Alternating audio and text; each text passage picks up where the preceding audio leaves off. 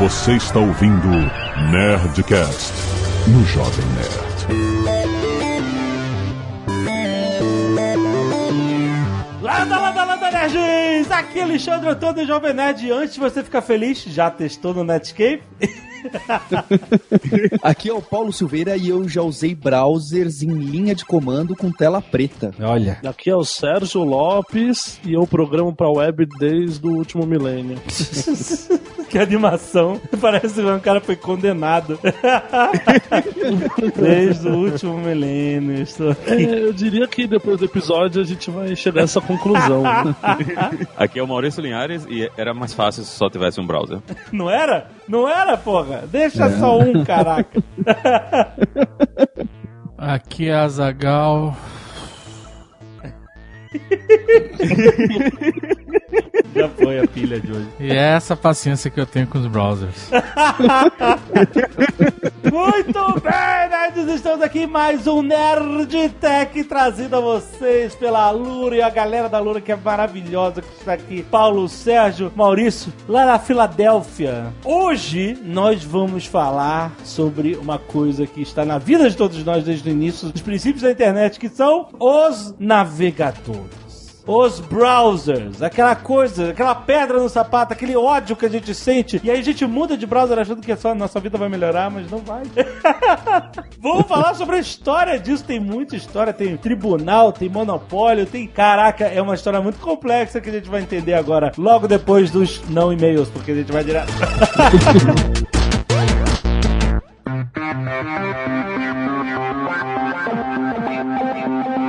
Você quer começar com Tim Berners-Lee? ou Você quer dar um pulo mais à frente? O Jovem Nerd, de novo, em mais um episódio aqui do Nerdtech, acerta a pauta. O primeiro card que a gente tem Ah. é o. Eu não vi.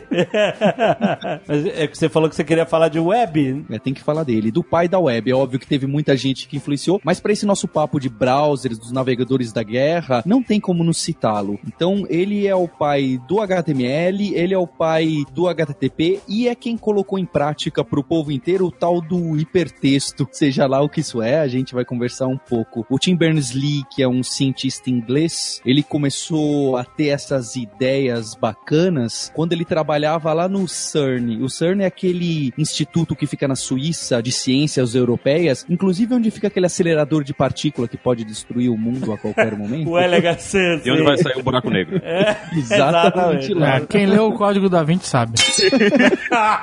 Outro dia eu vi na internet alguém falando que. Vocês já repararam que o mundo começou a ir pro caralho mesmo depois que eles fizeram. ligaram o LHC pela primeira vez em 2008?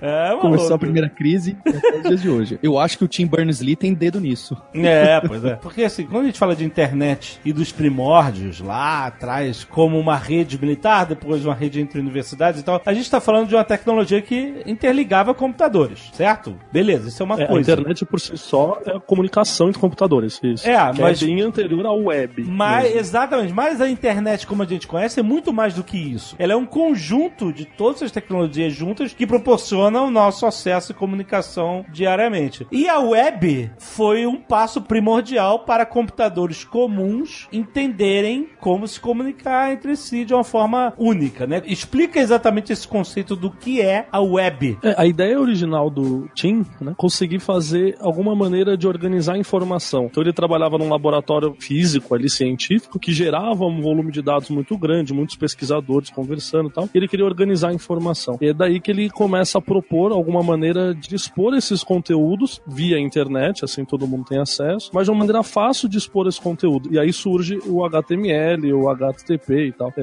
e é até curioso porque no final da década de 80, em 89 mesmo, ele publica um paper quando ele tem as primeiras ideias, é onde ele fala do hiperlink, que é um, um dos pontos chaves da web, né? Você conseguir a partir de um documento chegar em outro e chegar em outro e assim por diante. Aham. E aí, nesse paper, ele manda esse pro supervisor dele, lá no CERN, os pesquisadores, fala, olha, eu tô com essas ideias aqui e tal. E aí o cara retorna o paper pra ele com uma anotaçãozinha em cima, falando assim, olha, é vago, mas excitante. Tipo, "É, talvez tenha alguma coisa aí, mas não sei direito, né? Você tem noção? É, isso... Cê, peraí, você tem noção que isso era história sendo feita feita. A gente não consegue colocar Pois isso. Esse cara, ele revo- revolucionou. Ele é, o Tim Berners-Lee só é conhecido mais pra quem é hardcore, mais técnico e tal. Ele não é conhecido por todo mundo que nem Steve Jobs e Bill Gates, etc. Mas esse cara tem uma presença na história da humanidade tão potente, tão, tão gigantesca quanto esses outros caras, entendeu? Que eu citei agora. Faz parte do nosso dia a dia. Principalmente porque todos esses protocolos, tudo isso que ele inventou, tudo, tudo que estava nesse paper descrito, ele não patenteou. Ele, ele simplesmente foi livre para todas as empresas, todo mundo explorarem de graça. E, e isso fez com que a tecnologia avançasse muito mais rapidamente, não é isso? Exato, esse é o sucesso da web, né? A web é open source, rapaz.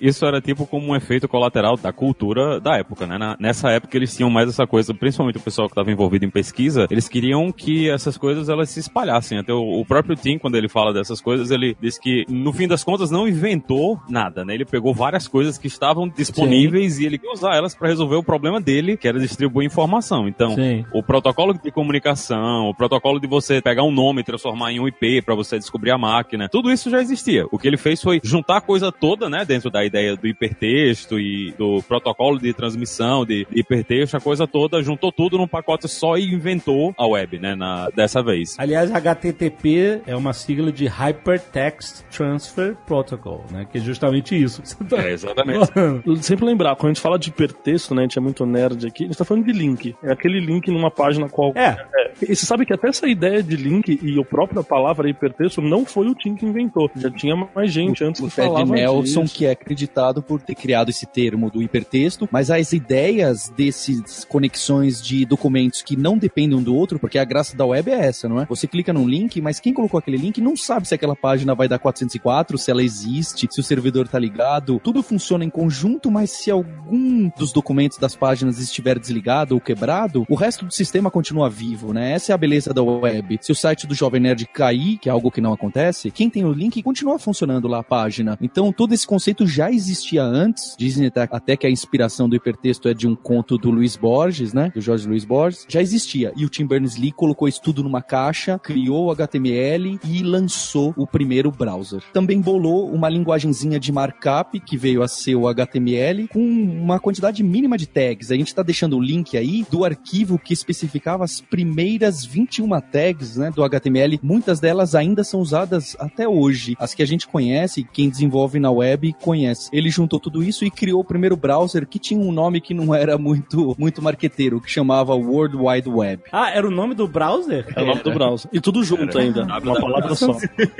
Caraca, isso, isso eu não sabia. Aí depois ele mudou, porque falou, ah, não, peraí, o World Wide Web é o conceito, né? Aí o, o browser é outra coisa. Mas ele foi o primeiro browser que ele escreveu e funcionava só no computador dele, que era um Next, né? Então só quem tinha um computador Next conseguia Nossa. usar. E aí, mas a, a ideia foi popularizando. Então, logo em seguida já foram surgindo outros browsers. né? No próprio CERN se desenvolveu mais um browser, que era um browser modo texto, que foi o primeiro browser multiplataforma, o Line Mode Browser, que é bem legal, a gente vai deixar o link também, porque você pode rodar ele no seu navegador hoje em dia. Eles restauraram o código para funcionar dentro do navegador moderno. Então você tem uma ideia de história, assim, né? Como é que eram os browsers daquela época. A gente tá falando de 1992, pra gente ter ideia, né? E tem, Caraca. inclusive, a primeira página da web do mundo tá online e ela ainda funciona. Tô mandando o link aí pra você ver, Alexandre. A gente tá deixando o link dessa primeira página do mundo que ainda funciona, que é uma, faz parte da história da web. Não tem muita coisa interessante, Uma mas página branca com texto preto, escrito World Wide Web, bem grande. e ele falando, ele explicando o que, que é o World Wide, Mas basicamente. todas as páginas dessa época eram brancas com, com, com texto preto e links Mas azuis. já com os links azulzinhos, olha aí, sublinhado. E se você for Muito ver bom. o código fonte, você vai reconhecer que muita coisa continua aí, né? Do title, do header, do H1. A espaço href igual, abre aspas, endereço, fecha aspas, fecha colchete, texto, abre colchete, barra A, fecha colchete. Tempos da juventude do Jovem Nerd. Olha só, quando eu comecei a trabalhar em 1995, ou 96, eu acho. Não, 96. Eu fazia página de HTML no Notepad, maluco. Aí quando veio o Hot Dog, o programa chamado Hot Dog, foi revolução. Caramba! Então essas primeiras tags de HTML, eu sabia tudo, fazer essa porra toda. Cara, eu sou da época do Table. Table era uma revolução. Ah, Quando surgiu a Table, cara, a gente, meu Deus, pra onde o mundo está indo? Não tem limite. e hoje nem é, morreu já, ninguém usa mais, é outra não, parada. não, table é fora de moda. Todo mundo é tableless. O é movimento é table, tableless.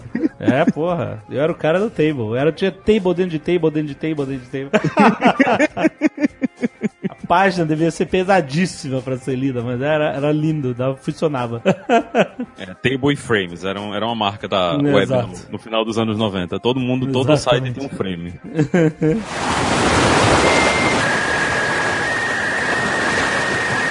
A história vai chegando perto, né? Pra quem tá falando, poxa, esses caras são muito velhos, estão falando de coisa antiga. Pra mim, eu comecei a ver a web aqui. Eu cheguei a usar o browser que foi o tal do Mark Anderson, que até hoje é muito famoso e que acabou criando o Netscape, criou, que se chamava Mosaic. Quem usou esse Mosaic provavelmente usou com outro nome, porque eles licenciavam para diversas empresas. Eu usava um que chamava Spry Mosaic, nos IBMs grandalhões. Primeiro, o navegador que começou a ganhar popularidade era gráfico e começou a trazer uns recursos mais bonitinhos. E esse Mark Anderson começou a dar muito pitaco no Tim Berners-Lee para ele mudar o HTML e, e alguns outros detalhes. Inclusive, a gente está deixando o link aqui, tem uma thread de e-mails que esse Mark Anderson discute com o Tim Berners-Lee lá atrás, em 1993, alguma coisa assim. Ele fala assim, ó, Tim, a gente precisa ter uma tag para colocar imagens nas páginas, para elas não serem texto puro. E ele sugeriu a tag de IMG, que hoje em dia é a base da base de quem vai começar a escrever qualquer coisa na, na internet. IMG, espaço, R, SRC. Olha Igual. só, olha só. A, era assim desde esses 90 e tanto. a Lura vai ter problema com o professor Jovem Nerd se ele quiser dar, dar um HTML. A gente eu só ensino HTML de 99 até 2002. E, como todas as discussões para qualquer coisa de computador, né, uma discussão infinita com todas as opiniões possíveis de aparecer. Tinha gente que dizia, ah, esse nome tá muito feio, vamos botar outro nome. Ah, é melhor não colocar isso aí agora, vamos colocar isso aí no futuro, quando a gente já tiver feito o padrão todo. Então tem toda. É, é- é legal de você ver que os comentários na internet continuam sendo os comentários na internet. Eles só eram um pouquinho mais Quando o Azagal reclama do discuss aí do, do Jovem Nerd, na época os cientistas lá na Suíça, no CERN, também um reclamavam do outro. Ah, que tag image, porque depois vai ter vídeo e não sei o quê. E é uma bagunça. E o que é curioso é que esse Mark Anderson, que criou esse, o, o Mosaic, que vem depois vir a ser o Netscape de alguma forma, ele chega e bate o martelo e fala, gente, legal que vocês não querem. Eu vou botar no meu browser que é o mais usado. Se vocês não querem colocar no HTML, eu coloquei. O que não é muito bonito para um padrão da web que viria a se tornar. Só pra eu entender, o cara quer inserir uma nova tag na HTML, tipo o, o image source lá. Aonde que isso é inserido? É na capacidade do browser ler isso? Só isso? Exatamente, só isso, mas o grande problema é que já havia outros navegadores. O que, que acontece quando só um navegador aceita determinadas tags e os outros navegadores não aceitam? Começa a ter aquele problema que acaba virando o problema que o Explorer depois teve com o Netscape, que cada um aceitava o seu É. HTML ou os seus plugins. Sim, sim, sim. E aí vem o site melhor visto no Netscape, né? Lembra? Site melhor visto. É, esse site é melhor visto em 800 por 600 no É. Netscape. É, no net. O maior risco para a web, né, é essa fragmentação. Sempre foi, desde o início, desde que a pessoa inventou o segundo browser, logo depois do Tim Berners-Lee, até hoje. Então, isso, ao gente, longo só dos usem anos, a gente foi favor. melhorando, né? A gente foi tentando criar a ideia de você ter padrões e esses padrões serem um consenso entre todo mundo. Mas é como o Paulo falou, todo consenso tem briga, né? Então, até se chegar nisso foi difícil. A gente tá falando aí que de né, anos 2000 pós todas as guerras e tal, para você chegar num consenso consenso, você precisa mudar uma especificação do HTML, que é uma coisa fora dos navegadores. Todos os navegadores modernos e tem todo um comitê de pessoas importantes de várias empresas precisam aprovar essa mudança. Aí feita essa mudança na especificação, aí sim os navegadores vão começar a implementar. Hoje em dia a gente não fica mais inventando tag aleatoriamente, tipo IMG. Todo mundo conversa. Aí eu lembro a primeira vez que eu acessei a internet. Quando eu acessei a internet a primeira vez, ela já não era branca, ela era cinza. É, não, tinha muita tela cinza mesmo. Eu acessei o site do FBI. Ficou marcado pra vida. Foi a primeira coisa que eu acessei. E era uma página cinza e eu entrei lá na, parte do top 10, os 10 mais procurados do mundo. E eu, você não eu tava achei lá? big deal, cara. Não, não tava lá. Eu até fiz uma página minha depois, igual a do FBI, só que com a minha foto e minha descrição. No. Porque se você parar pra pensar, não, não é uma boa ideia, mas, cara, mas eu lembro que a sensação de acessar a internet foi algo. E não foi nada, eu só acessei uma página cinza. Mas eu tava acessando o mundo, sabe? Eu na minha casa, no meu quarto, estava conseguindo. É, hoje qualquer um faz isso em qualquer lugar, né? É moleza. Você sem querer, às vezes você não quer estar conectado. Mas naquela época, cara, você estar conectado a qualquer coisa era foda, cara. Eu- porque antes disso a gente usava as BBS, né? É, os BBS eram. Mas a, a internet era. Era Era, muito foda. era cine. Eu lembro da sensação de achar foda, sabe? Sensacional. Quando conectou assim, eu entrei no site, eu, caralho, não acredito, estou entrando no site do FBI. Como se estivesse invadindo o site do FBI. Era quase essa a sensação. Eu lembro da minha primeira vez que eu acessei, foi acessei o Yahoo e era um primo meu que trabalhava já com computação de Recife que estava em casa em São Paulo com aquele modemzinho 14400 fazendo pi pó pó pó pó no Trumpet WinSock. E aí conectou, entrei no Yahoo, eu virei pra ele e fiz uma, uma observação tipo do Azagal. Eu tava puxando alguma coisa de um servidor que não estava no Brasil, né? E, e era realmente uma sensação de poder que hoje em dia os adolescentes e as crianças nunca terão porque realmente eles já nascem Já nascem não lá. tem mais graça essa brincadeira. Cara, eu lembro que eu acessava site de cinema e eu imprimia as coisas. Olha que maluquice. Como assim? Imprimiu o quê? Sei lá, biografia de um ator que eu gostava, de uma atriz. Você tava fazendo uma ficha? É, eu organizava em pastas. Porque eu não tinha a percepção que aquilo seria durável. Eu entendi, entendi. Caraca. ninguém sabia verdade, o que, era aquilo, quanto aqui. É, ninguém. é, Isso era comum, eu conhecia Você- muita gente que imprimia. É como se eu tivesse ido da biblioteca, né? É, porque nessa época a gente vivia uma transição entre fazer trabalhos de escola usando enciclopédias, a gente tentava usar em carta do Microsoft, mas era uma merda. É, tinha aquele CD-ROMs também, você Tinha. CD-ROM. Você fazia trabalhos com papelão, cartolina, aquelas letras de você, né? Sabe, stencil. Aham. Quem tinha grana fazia aqueles banners em impressora matricial, sabe? é? Lembra disso? Lembro. E ao mesmo tempo, aí você tinha um negócio que podia ir atrás de informação. Não, não existia Wikipedia, não existia nada disso, né? Mas você não sabia quanto tempo aquela informação ia estar lá, qual era a facilidade. Não era tão simples entrar na internet. Você pagava pra conectar. Não era, exatamente, que é isso que eu ia falar. Não era um negócio assim, ah, liguei o computador pela internet. Você tinha que pegar, discar, É. usar o seu telefone, ocupar o seu telefone, gastar impulso de telefone quando você tá usando, pagar mensalidade. Não, pagar mensalidade você paga até hoje, mas enfim. Pagava por hora. usar- paga- é, pagar por hora, exatamente. Então, acessar a internet era, era uma parada que você fazia durante É, o mínimo tempo possível e depois largava. por isso que imprimia. exatamente. É, Em casa a gente tinha uma caderneta que a gente ficava anotando os horários que cada um entrava e desligava pra depois que somar bonito. se a gente tinha estourado as horas do nosso O pacote. Lanter ficou duas horas na internet. É isso aí, que tinha 20 horas por mês de internet, era muito. olha aí. Não, quem começou a ter a internet limitada foi a festa, né? Porque você podia ficar de meia-noite às seis da manhã durante a semana. É, era o melhor Você horário. não E, pagava. e era, e no Não. sábado ligação. começava de duas. Era no sábado, às duas horas da tarde, até Nossa. a segunda-feira, de seis horas da manhã, todo mundo ligado na internet. Flash. Era isso mesmo. Eu lembro que quando eu, eu tava na faculdade, eu tinha feito um, um script no meu computador. Eu saía da faculdade, sei lá, eu- 10 horas da noite. Aí tinha um shopping, blá, blá, blá. Aí ia pra casa. E eu morava longe. Eu morava... Eu estudava na Zona Sul e morava e, na Barra, né, no Recreio. Aham. Então, eu preparava o computador pra ele ligar, tipo, 10 pra meia-noite. Aham. Aí ele ligava, conectava na internet, acessava o meu e-mail, porque tinha que baixar o e-mail, Tinha que baixar os pacotes. isso aí. pra quando eu chegar em casa, estar tudo pronto pra usar a internet. Olha aí, mas que avançado, Zagal, você li- programava o computador pra ligar antes de você chegar em casa? Como era feito Eu isso? programava na BIOS. Oh, Sim. É, meu velho. Eu não sou, não era amigo do Blu-ray ainda, não. Caraca! Azagal hacker, maluco. Olha É, bons tempos. Aí jogava um joguinho com o Fred, o Sr. Kai e depois eu dormia. Jogava Delta Force, era Isso aí. que você jogava. E a galera Tinha que tudo- ligar, vai, eu vou conectar a sua máquina agora, não sei o que lá. Caraca, parabéns. Era outra, outra época, cara. Outros tempos. Eu lembro de uma reportagem do que eu vi na TV, tipo hoje em dia, como tem reportagem de pizzaria que entrega com drone. Na época era uma reportagem de uma pizzaria que fazia pedidos online. Nossa. E aí eu lembro de um cara falando, um especialista em porra nenhuma, Ah, falando: Isso nunca vai dar certo.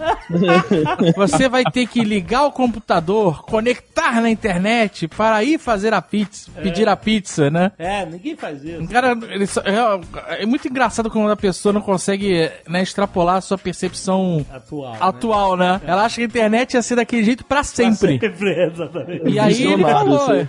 ele- eu lembro que ele falou que ah, você demora uns 15 minutos. Você já, já perdeu a fome.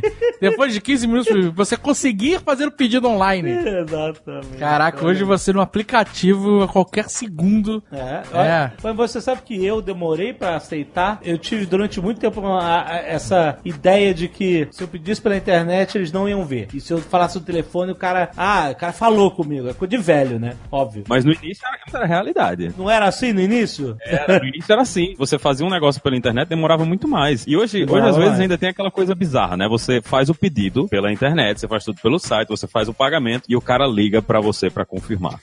Caraca. Então, mas olha só, os restaurantes que eu tenho pedido via aplicativo, eles já não fazem mais isso não, tá tudo certinho. Peço, chega na hora e tá bonitinho, ninguém te liga. Mas realmente tem esses que ainda ligam pra confirmar. O cara grita lá na cozinha, é o mesmo pedido pro Jovem Nerd, nem precisa confirmar. O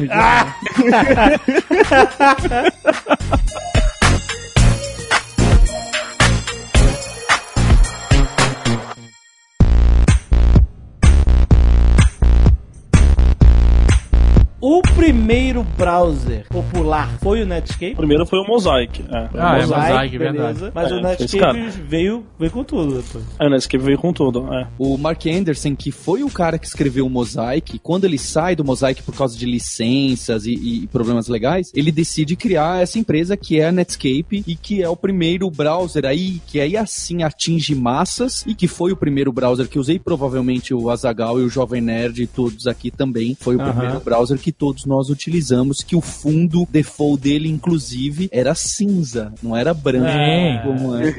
Olha aí. Olha só, em inglês chama browser, se chama olhador, é isso? Visualizador? Esse é o termo, né? O verbo to browse, né? E por que que em português é navegador? Porque a internet é um oceano de informações.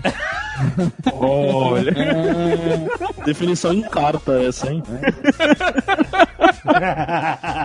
Eu acho que porque quem traduziu é o mesmo que traduz os títulos do cinema do Brasil aqui. Mas não era o Netscape que tinha um cara com uma, lu- uma luneta, um negócio Não, desse? era um timão de, Isso. de navio, Era. né? Então, o cara que viu falou, ó, isso aí é pra navegar na internet. Então, será que foi por causa do com ícone, né? certeza, com certeza. Ai, ai. E aí entra, a- aí logo em seguida começa a Microsoft a entrar nessa história. E aí eles lançam o IE 1.0. O IE 1.0 era um, é, fazia parte de um upgrade pago pro Windows 95. É, e aí ainda era, era até baseado nas licenças do Mosaic original também. E aí quando eles lançam o IE 2.0 é a primeira vez que você tem um, um browser gratuito para todos os usuários de Windows. E isso quebra a perna de todo mundo, porque a gente não comentou aqui, mas nessa época esses browsers eram todos pagos. Mosaic, Eram? Netscape. Engraçado, eu não lembro de ter pago pelo Netscape. Então, É, não, nunca paguei. é, pagava exato. nada no A gente não lembra de ter pago por né? várias coisas nessa época.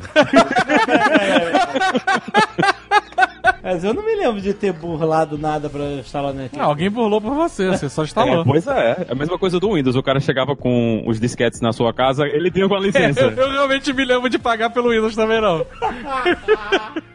chegava com o disquetezinho, chegava lá com 20 disquetes na sua casa, ele vinha com o Windows e instalava qual era a licença do Windows. Não tinha licença, né? Não, eu sei, mas é- eu não. Mas eu realmente acreditava que o Netscape era free. É o que todo mundo queria acreditar.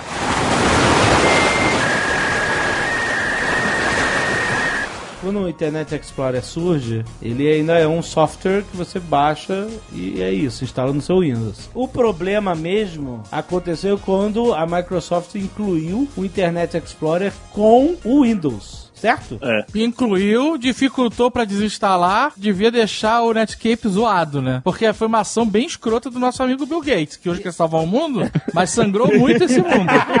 Então, aí isso foi, acabou num processo antitrust com É, porque ele tava querendo dominar o mercado forçando a barra. Funcionou exatamente. Mas porque pra eles era muito risco, né? Eles dependiam de que as pessoas continuassem escrevendo ferramentas pra rodar direto no Windows. Se você tivesse essa ferramenta como o, o Netscape, que rodava em vários sistemas operacionais diferentes, e as pessoas se voltassem pra escrever tudo na web, então eles iam perder espaço no mercado. Então, do ponto de vista deles, vamos matar isso aqui logo, vamos ganhar controle da web. Quando a gente tiver o controle, pronto, a gente deixa pra lá e continua deixando todo mundo só usando o Windows e deixa a web pra ver se morre aí. Porque eu acho que no, no início o próprio Bill Gates, ele mesmo dizia que, ah, isso aí não é um negócio assim muito... Ele não acreditava na internet, Ah, ele tem declarações famosas dele. Falava que Pois é, ele internet não, ele não tinha muita fé que esse negócio ia pegar, né? É, exato. O IE que a gente tá falando, que é o Internet Explorer, então essa foi a primeira guerra dos browsers. O Explorer versus o Netscape, onde o Explorer chegou a ter 96% do market share. Então dá pra saber quem venceu. Nossa. É, mas isso também por, por essa ação malandrilça dele, né?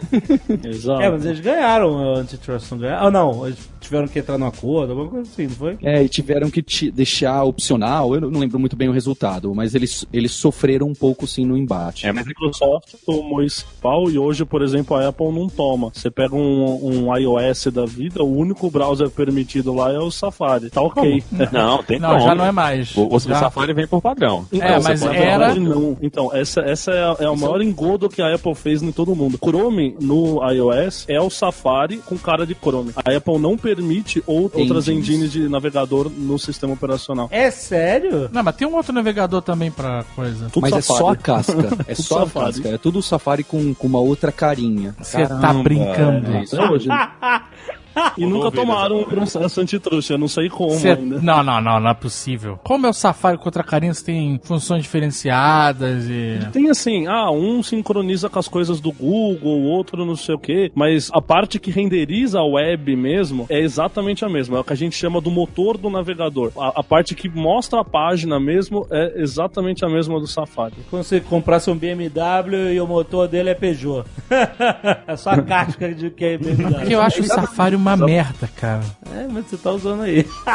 então. Como pode? Eu não consigo usar o Safari. Vou abrir um Safari para usar. Mas tinha um outro navegador é, mobile também que, que foi o primeiro a ter depois do Safari nessa liberação que, entre aspas, que eles fizeram. Esqueci o nome dele agora. Você não tá falando do Opera. Isso, Não do Opera Opera. Mini, não? Opera Mini. Também é a mesma coisa, porque o Opera Mini era uma merda, uma merda. O Opera Mini que tinha pra smartphone antes disso, né, aquele Sony Ericsson e tal, era ótimo, porque tudo era uma merda. Então, ele, ele só o fato dele carregar as coisas diferentes e tal já, já era bom. Mas aí depois eu instalei o Opera Mini no iOS e é terrível, terrível. É, sabe qual é a, a grande diferença? O Opera Mini ele foi uma sacada genial na época, mas o Opera Mini é um tipo de browser que a gente chama de proxy browser. É, o renderizador do HTML não roda no aparelho, ele roda no servidor da Opera. Então a ideia é que quando você acessa uma página, ele renderiza a página lá no servidor e meio que só mostra um screenshot para o usuário no navegador. É, então isso é muito bom para quem tem, por exemplo, rede de é, rede ruim, né, de internet e tal. Então muito bom no terceiro mundo. O Opera Mini é muito usado em países na África e sei lá o quê. Mas o ruim é que a- ele não é tão fiel na renderização da página como um navegador completo, como são os outros navegadores, né? Então é- ele tem um caso de uso, mas realmente pra gente não é, nós não somos usuários padrões do É, Opera pois é, ele Mini. era muito bom quando ele tinha uma conexão ruim, mobile. É, exato. E aí ele realmente era bom. E quando você bota num negócio mais parruda, ele, ele fica deficitário. Mas por que, que será que a Microsoft tomou esse pau da Netscape na época, processo milionário, cacete, e hoje em dia a Apple faz isso com o iOS tá tudo bem? Porque ninguém foi Querendo ou não, a. Microsoft teve 96% do mercado total. O iOS, ele tem no mercado do iOS, que não é ainda, não é dominante. Então eu não sei se tem alguma coisa a ver com isso, sabe? Mas É, o Windows também do era o país que você sistema tá. mais usado. O iOS não é o sistema mais usado hoje em dia. Mas depende do país que você tá. Em alguns países tem muito mais apelo, né? Aqui, aqui nos Estados Unidos mesmo, o mercado para iOS continua sendo bem grande. Imagino que na, na Europa o mercado continue sendo o mesmo. Eu acho que o, o problema da Microsoft é que a Microsoft ela ia, ela matava e mostrava o, o corpo, né? Ela ia lá, fuzilava a empresa, botava todo mundo pra fora, acabava com tudo e, e vocês que se, se matem por aí. E na época isso, isso terminou pegando muito mal. Ainda hoje o pessoal tem essa, essa visão da Microsoft como uma empresa que chegava lá e, e fuzilava todo mundo e pegava os corpos e tocava fogo no final. Então eu, eu acho Mesmo que hoje sendo diferente, ainda tem. mesmo, muita gente tem essa imagem daquela empresa que ela não tinha limites, né? Eles iam até o, o fim do, do negócio para resolver problemas com competição. E a Apple, apesar de ter as suas práticas ruins, né? Ela ainda tem muito de boa vontade da população. Porque para você fazer um movimento antitrust desse tamanho, tem que ter uma boa vontade também, tem que ter as pessoas querendo que isso aconteça. E você não vê, tipo, esse ódio indo pro lado da Apple. E hoje a gente vai ver que tem muita gente usando o Chrome. O Chrome, para essa questão de desenvolvimento, eles empurram algumas coisas aí para cima do resto da comunidade que o pessoal tem que engolir, mas não existe essa má vontade das pessoas pro Google, porque o Google é aquela empresa que não pode ser má. Então, eles estão sempre fazendo bem, eles estão querendo salvar o mundo. Então, tem também muito da boa vontade da, da própria população de querer fazer isso acontecer, né? O estigma, né? E acho que o Maurício entrou aí no que a gente chama da Segunda Guerra dos Browsers, É, né? só, só lembrando que entre a primeira guerra dos browsers e a segunda guerra, tem aquele momento que todos nós cinco aqui do episódio usávamos exclusivamente o Internet Explorer, que é Seis. né? 6 durante É, sei. anos, que é chamado da Idade Média dos browsers. Uhum. Porque ficou aquele deserto que ninguém mexia nada, nada acontecia, nada avançava, e o Internet Explorer 6 ficou anos ali nos nossos Windows XP. E na época eu lembro que, justamente, eu trabalhava com web e tinha num quadro de avisos lá da empresa uma frase impressa lá que eu falei no início, que é antes de você ficar feliz, já testou o Netscape? Por quê? Justamente, ainda existia essa incompatibilidade em alguns pontos de, sabe, como um browser lia uma página, como ele lia Ainda outra. existe hoje em dia, né? É, Ainda. Muito, mais fraco do que É antigamente. que naquela época era terrível mesmo. Você configurava um blog num site, quando abria no outro, Outro browser tudo cagado. cagava inteiro, não se reconhecia nada. Só com a cara É, chegava no limite de você não conseguir que o mesmo código rodasse nos dois. Era ridículo mesmo. Hoje em dia você faz pequenos ajustes. É, eu acho que tá mais ligado a JavaScript também, né? Porque às vezes tem banco que o, o browser mudou a forma como, sei lá, interage com o JavaScript, aí não funciona mais o banco tal no, no Google Chrome. Falei, no Google Chrome. não funciona porra do banco no Google Chrome. E aí? Tem que usar outro. É culpa de quem? É culpa do banco. Aí é culpa do banco. Hoje é culpa do banco. Eita não, dá, não, dá, não dá pra culpar o navegador, não. É culpa do banco. Eu, sou- eu- eu fui cliente de um banco que faz isso.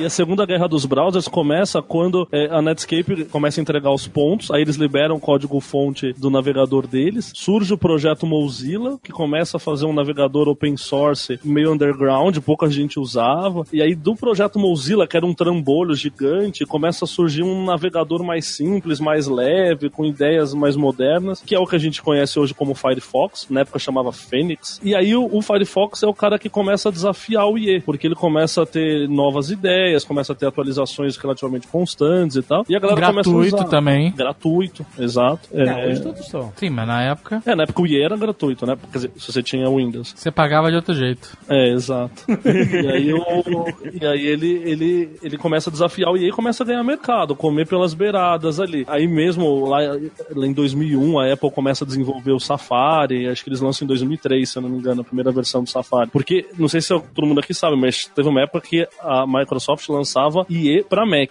que é uma aberração completa, assim.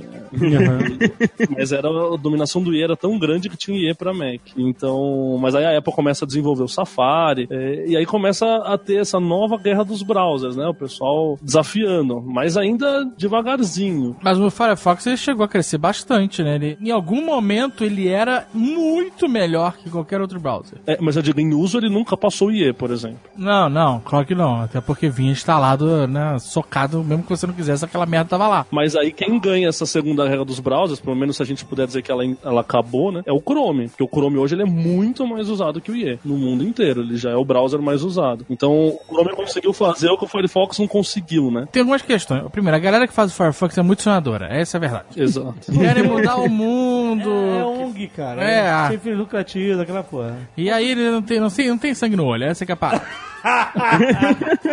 Não, mas não- eles muita gente da Mozilla que tem sangue no olho, assim, viu? E aí veio, veio o Chrome, trazendo vários recursos, que a galera vai se copiando, essa que é verdade, né? Sim. Vários recursos que eram do Firefox. Só que ele consome tantos recursos pra dar esse recurso. É, foda, né? Mas hoje em dia eu acho que é o melhor, né? Não sei, assim, depende do uso de cada um. Tiveram outros navegadores, mas eles nunca vingam, né? Tinha Rocket alguma coisa. É, Isso tudo são navegadores derivados, sabe? A gente considera que existem quatro navegadores no mundo só: o da Microsoft, o da Apple, o da Mozilla e o do Google. Acabou. Todos os outros são derivados. Então hoje você tem o Brave, tem o Vivaldi, o próprio Opera hoje é um derivado do Chrome. Então são todos derivados. Eles pegam o código-fonte de um desses quatro principais e, e derivam um browser novo. Então a guerra, na verdade, é entre esses quatro. A gente tá esquecendo de falar dos navegadores pra Deep Web, né? É verdade. Que, tipo, Thor. Porque esses, claro, nunca vão ser, vão ter um pedaço grande no mercado, mas eles, os deles é completamente diferente também, né? Exato. É muito mais voltado pra privacidade e tal. É, mas, por exemplo, o navegador do Tor é baseado no Firefox, por exemplo. Ah, entendi. O motor. É porque ele não, motor. a, a aba anônima não, não te protege de porra nenhuma, vocês sabem, né? Exato. A aba anônima devia chamar aba pornô.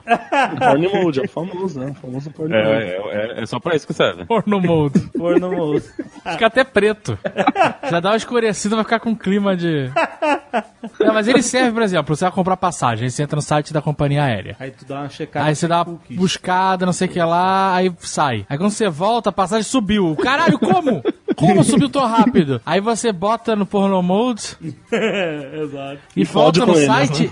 E o preço tá mais baixo, cara. É muita safadeza isso, cara. É, porque não tá com. Aí ele quer que você compre, tipo assim, meu Deus, tá subindo muito, eu vou comprar logo antes que, É, que exploda o preço. Aí safadeza muito aí. escroto que vocês fazem. Agora, você sabe por que, que o Chrome ganhou a guerra? É porque o Chrome usou a mesma estratégia que a, que a Microsoft de outra maneira, mas ele usou o monopólio que ele tem na busca pra empurrar o Chrome. Então as pessoas já tinha 99% de pessoas buscam no Google. Aí o cara ia lá fazia uma busca, o Chrome falava: "Olha, o resultado é esse". Mas você não quer aproveitar e instalar o Chrome?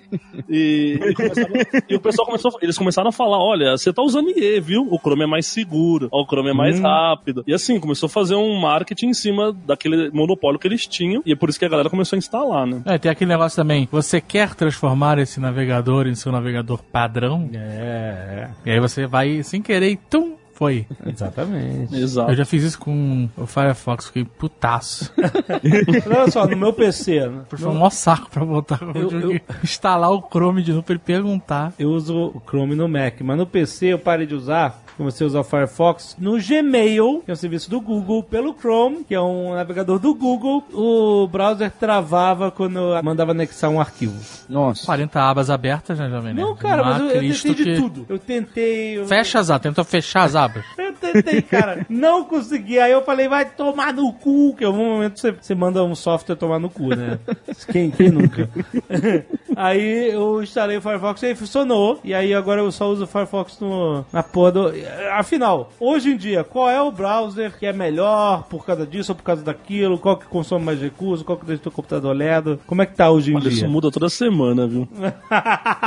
que aí, aí o pessoal começa a instalar o Firefox porque o Chrome cola muita memória. Aí o Chrome anuncia a versão nova que usa menos memória. Aí a galera usa o Chrome. Aí o Chrome começa a travar, aí o Firefox, olha, versão nova que não trava. Sim. E assim vai, né? Assim vai. Não usando IE, tá bom, né? É, esse é o principal, mas isso, é, não é bom assim. Tem que a gente já fez propaganda do Internet Explorer. pois é. Com uma dor no coração, me sentindo uma puta paguíssima. Ué, mas o o IE10 é outra coisa, cara. O IE10 é bom. Meu Deus, não diga não, isso. não, Não, eu não, não não. acho. Não, não é. É como disse o Maurício, não, não é, pronto.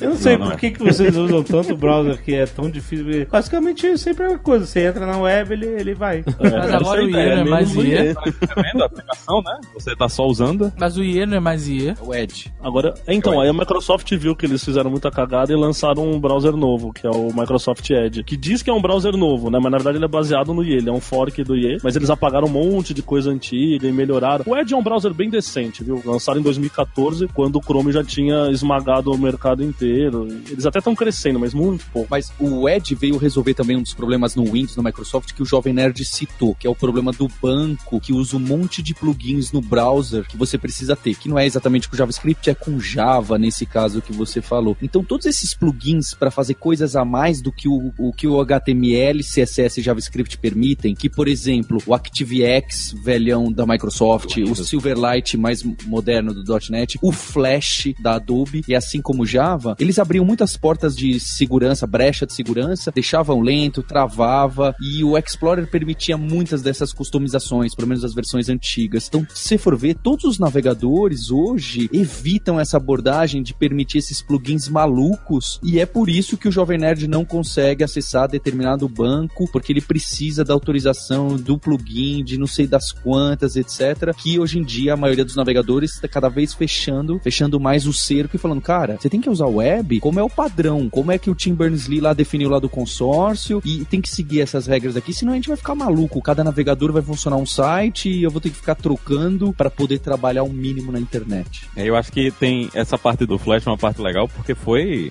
um pedaço bem longo da história da internet, né? Os primeiros sites de comédia de desenho no Brasil, o Mortadela, o Charles.com também com Flash, era uma coisa que todo mundo queria ter e todo mundo queria fazer site com Flash. E Maurício, Então, cara- inclusive o visionário que o Azagal assistiu na entrevista que falava que ninguém nunca ia pedir comida online pela internet, ele voltou e falou assim: Ah, esse Flash vai ser o que vai dominar a internet, no futuro vai ser o Flash.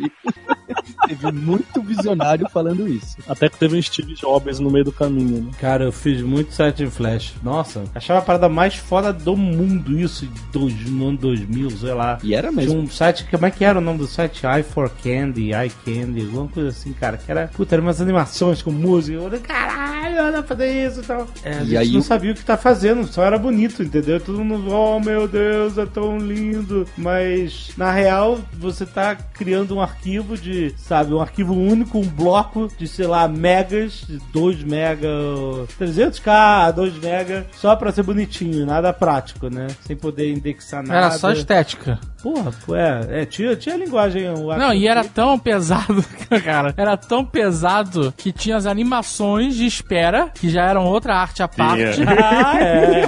pra você esperar carregar a porra do, do site em flash. Exatamente. A internet tava ficando mais rápida e a gente tava forçando a barra também. É, eu acho que o grande problema do Flash, aí eu vou dar uma de idealista, igual você comentou da Mozilla, é que o problema é que o Flash era proprietário, era da Adobe, entende? Então você tava entregando a web nas mãos de uma empresa. Esse é o pior problema. Você até podia fazer alguma coisa leve em Flash, você podia fazer uma coisa mais acessível em Flash. N- não que o pessoal fizesse, mas você tava fazendo numa solução proprietária e tava indo contra todo esse princípio da web de ser acessível, universal, multiplataforma, enfim. Mas o Flash sempre foi da Adobe? Ou foi Era da comprado? Macromedia, né? É, foi Era da comprado. Macromedia. É, foi comprado. Era Macromedia Flash. Eu lembro que eu tinha um amigo que era certificado pela Macromedia. Olha aí. Ah, grande Macromedia, seu Dreamweaver. Bom, de qualquer forma, Dreamweaver. a Macromedia era também uma empresa particular de São Francisco, foi comprada pela Adobe, né? Exatamente, isso que Exato. aconteceu. Continuou particular. E o Steve Jobs era um grande advogado contra, né? o Flash, né? Ele- E aí eu lembro que existia todo o negócio. Ah, o Steve Jobs não gosta do Flash porque os caras não conseguem fazer nada da Apple funcionar direito com Flash. E é a mimimi só e tal, não sei o quê. E aí o Steve Jobs falava, essa merda vai acabar, entendeu? E aí acabou que sim, acabou de fato. O que ele fez foi lançar o iOS sem Flash. E aí, simplesmente, o iOS foi o sucesso que foi. E aí, o Flash ficou nas páginas da história, né? Mas você acha que é só isso? Você acha que era um, um movimento que já estava sendo feito? Tipo assim, os dinossauros já estavam em declínio Ah. antes do a meteoro cair. O meteoro só deu uma acelerada forte. É, ele dava, publicamente, ele dava um argumento muito técnico. Ele falava que o Flash era, comia muito processamento e bateria, que era impossível no celular. Mas, é, como eu falei, eu acredito que, na verdade, ele estava vendo que se ele entregasse esse poder para Adobe, no Macromedia, ele estava entregando uma parte do negócio dele, entende? Ele era mais favorável a ter essa coisa aberta e que ele não tá entregando todas as chaves na mão de uma outra empresa. Então, eu acho que teve um pouco desse peso também, sabe? eu- De sair do proprietário de um concorrente dele. Mas eu acho que o Jovem Nerd tem razão. O, o Flash já era alguma coisa, quando ele começou a cair, já era aquela época que o pessoal tava tentando falar, poxa, não dá pra fazer com HTML. O HTML já tava melhorar?" bombando. Já tava perfeito. bombando. HTML5, exato. Ah, mas isso acelerou muito. Não existia essa animosidade direta da Apple contra o Flash antes, né? Isso, isso não era uma No coisa iOS. tipo. Não, isso, isso surgiu no iOS porque eles realmente queriam, não, vamos, vamos fechar fechar a porta aqui, agora já a gente tem condições de fazer isso e vamos colocar. E eles tinham muito no início coisa de você escrever aplicações web para você instalar no iPhone. No início eles não queriam essa coisa de você colocar, você escrever uma aplicação realmente nativa para rodar no iPhone. O primeiro iPhone você pegava aplicações, né, que era uma página e você botava na sua home lá do iPhone e essas, é- essa era tipo o App Store da época. Eu, o- o- acho que o Jobs ele tinha essa ideia de que isso ia ser o futuro e eles iam investir nessa, nessa coisa e ele com certeza não queria dar nenhuma chance para Adobe ter algum tipo de controle sobre isso aí, né? Ele queria que a coisa ficasse no HTML, que era uma coisa que eles tinham mais controle. Então para eles era muito mais negócio que o Flash morresse sozinho lá do que tentar colocar o Flash dentro e fazer o Flash rodar dentro da, da plataforma, né? Que eles iam ter que abrir a plataforma para Adobe para eles colocarem como plugin lá.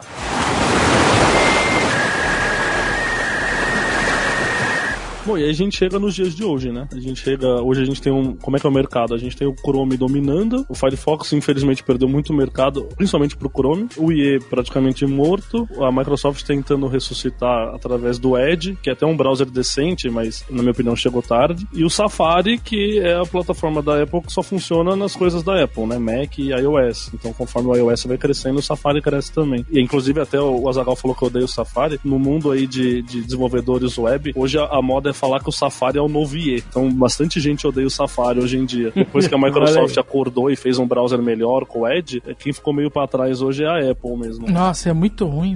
A Apple ela faz coisas maravilhosas, mas o Safari tem umas paradas que são muito cagadas, cara. O Safari é muito cagado. Pô, não, por quê?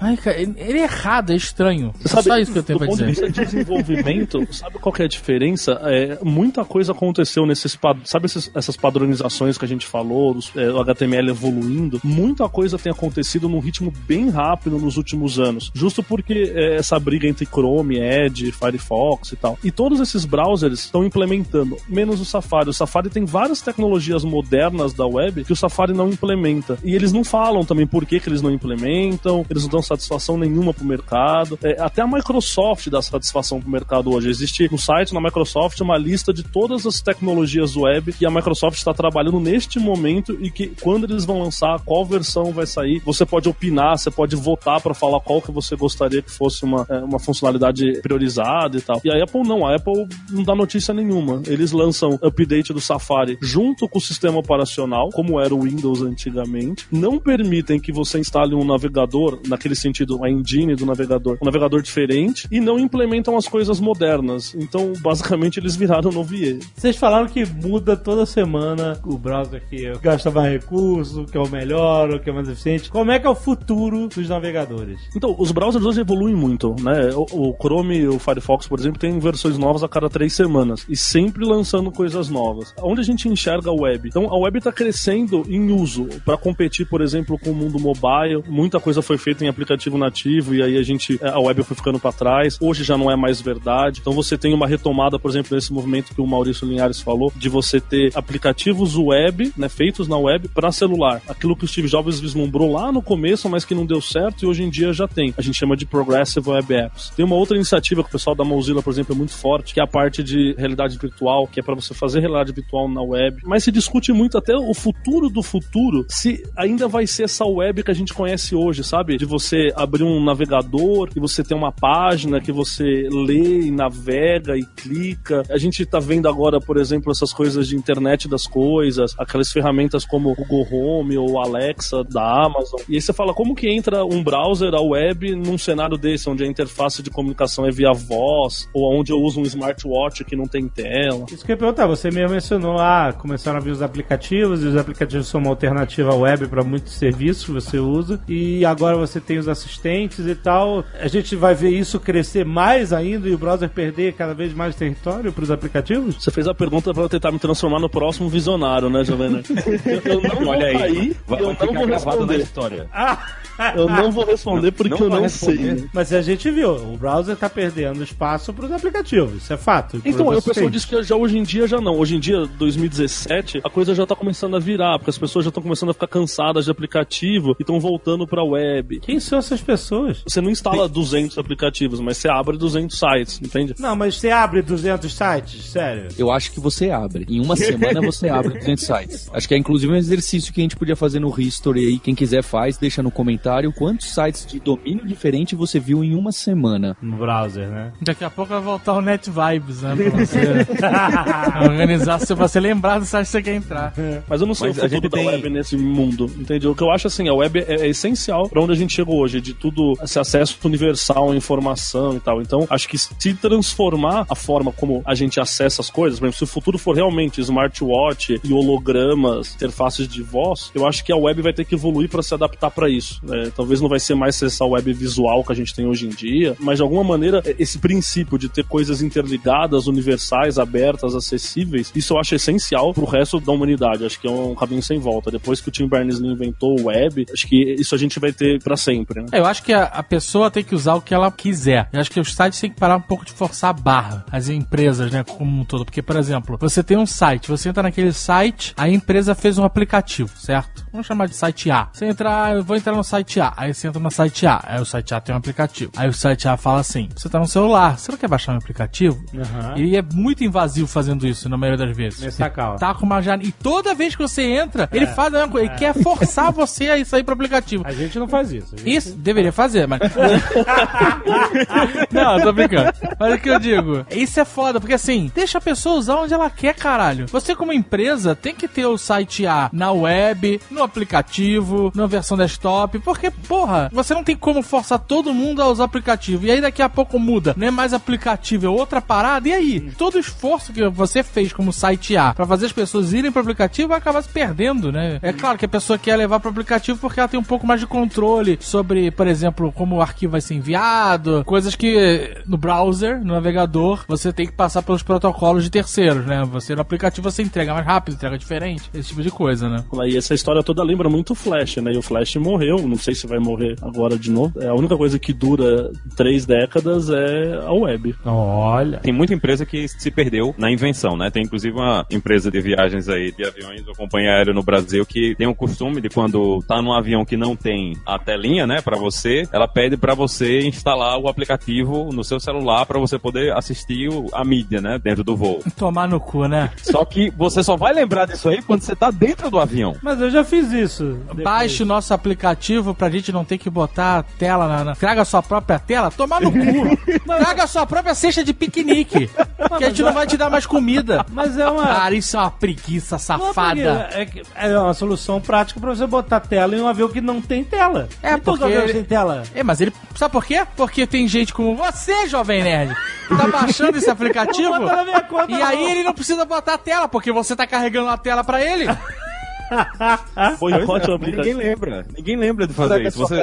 Nem todo mundo é o Jovem Nerd do Azagal que viajam todo mês, né? Tipo, a maior parte das pessoas vão viajar uma vez no ano. Aí o cara, quando entra dentro do avião, o avião sobe, ele vai olhar alguma coisa. Eita, eu tenho que baixar o aplicativo. Mas cadê o 3G? Não tem mais 3G, já acabou. Então, eles podiam ter feito isso com um, um- um site. Você podia abrir o seu browser e ver as coisas todas dentro do browser. Mas parece que as empresas têm esse tesão pra fazer você instalar a porra do aplicativo no celular, mesmo quando é uma coisa que você só vai usar uma vez na vida. Fica a reclamação aí. Pois é, tem um aplicativo pra quando você vai viajar de avião, aí você vai usar o conteúdo merda que eles selecionaram pra você. Aí você baixa o seu próprio conteúdo, pô. Era só o que faltava mesmo. Era só o que faltava. Como que você vai ter que levar sua própria cadeira?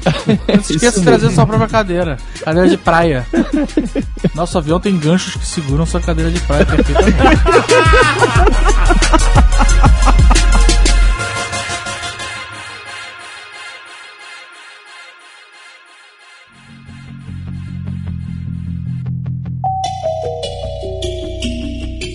Bem, qual é o jabá deste mês na Alura? Atenção, 419 cursos. Ainda não chegamos no 400, mas já passamos 330, Jovem Nerd. Caraca, cara, porra, outro dia tava no 300. E Jovem Nerd, esse é o episódio 13, faz um ano, olha, foi em março de 2016 que a gente fez o primeiro episódio, agora a gente tá no 13, então completando um Muito ano bom. a parceria, tamo bem Aê, contente. tava demais. Para esse mês que tem o Dia Internacional das Mulheres, a gente repaginou o site. Você pode entrar aí. A gente tá fazendo uma homenagem para cinco mulheres da tecnologia que são bastante conhecidas e tem histórias muito bacanas. Tem programadoras, tem designer, tem CEO. Fica o convite para você acessar e ver no blog. Ó, excelente. Tem uma grande coincidência. O Sérgio falou que o futuro da web é Progressive Web Apps, entre outras coisas, e nós temos um novo curso de Progressive Web Apps. Olha aí. Ah, não diga. É claro. Que oportuno. Cara, bate muita curioso, coincidência né? aqui, viu? Oportuno e coincidente. E queria deixar o recado que a gente ali, no site da Lura, a gente é muito forte em cursos online dessa parte de front-end, de HTML, CSS, JavaScript, que a gente tem muitos cursos. JavaScript a gente tem vários, JavaScript avançado, desses frameworks de React, Angular, Vue, e que acabou de sair esse do, do curso de Vue. É legal você chegar lá, dar uma olhada, ver esses cursos novos. A gente tem bastante coisa e para você que tá ouvindo esse podcast, a gente tem a promoção de 10% de desconto que o Jovem Nerd sabe de cor o endereço web. Ah, não, esse programa eu vou falar HTTP, Ó. dois pontos, barra, barra. HTTP ou HTTPS? S. Ó. Ah, Jovem Nerd! Mas redireciona, redireciona. www.alura.com.br barra promoção barra nerd. É Aí, isso aí. a gente espera vocês lá. valeu, galera. Até mês que vem! Este Nerdcast foi editado por Radiofobia, podcast e multimídia.